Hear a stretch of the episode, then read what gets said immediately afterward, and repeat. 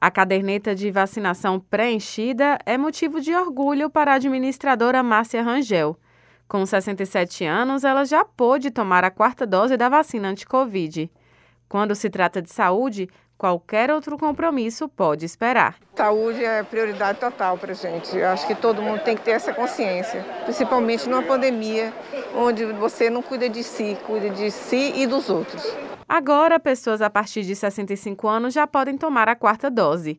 Antes, a liberação era para idosos de 69 anos ou mais. A subcoordenadora de imunização de Salvador, Doiane Lemos, explica. Iniciamos com 80 anos, reduzimos para 69 e chegou o momento de reduzir para 65.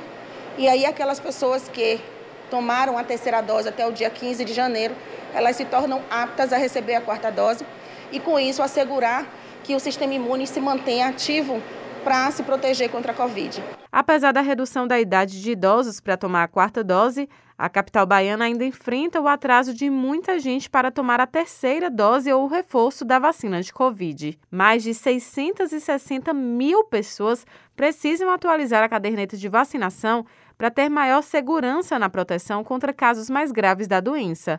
A aposentada Zudiva Silveira é consciente. Todos têm que tomar, porque não adianta eu tomar e o outro não tomar e aquele outro transmitir para as outras pessoas, né?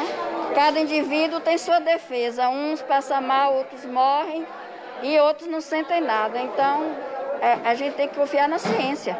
A necessidade de se vacinar contra a Covid, além de autocuidado, de preservação da própria saúde, também evita uma sobrecarga no sistema caso sejamos contaminados. Estamos no outono, em breve começa o inverno. São duas estações do ano em que as síndromes gripais são mais comuns.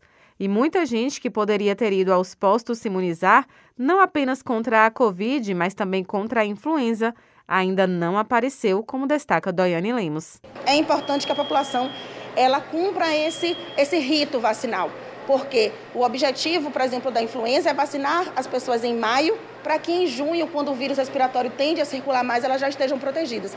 E nós estamos em plena vacinação de Covid há mais de um ano, com essa finalidade de reduzir casos, reduzir óbitos, e a vacinação ela, ela tem o seu papel importante no impacto da doença. Raíssa Novaes para Educadora FM.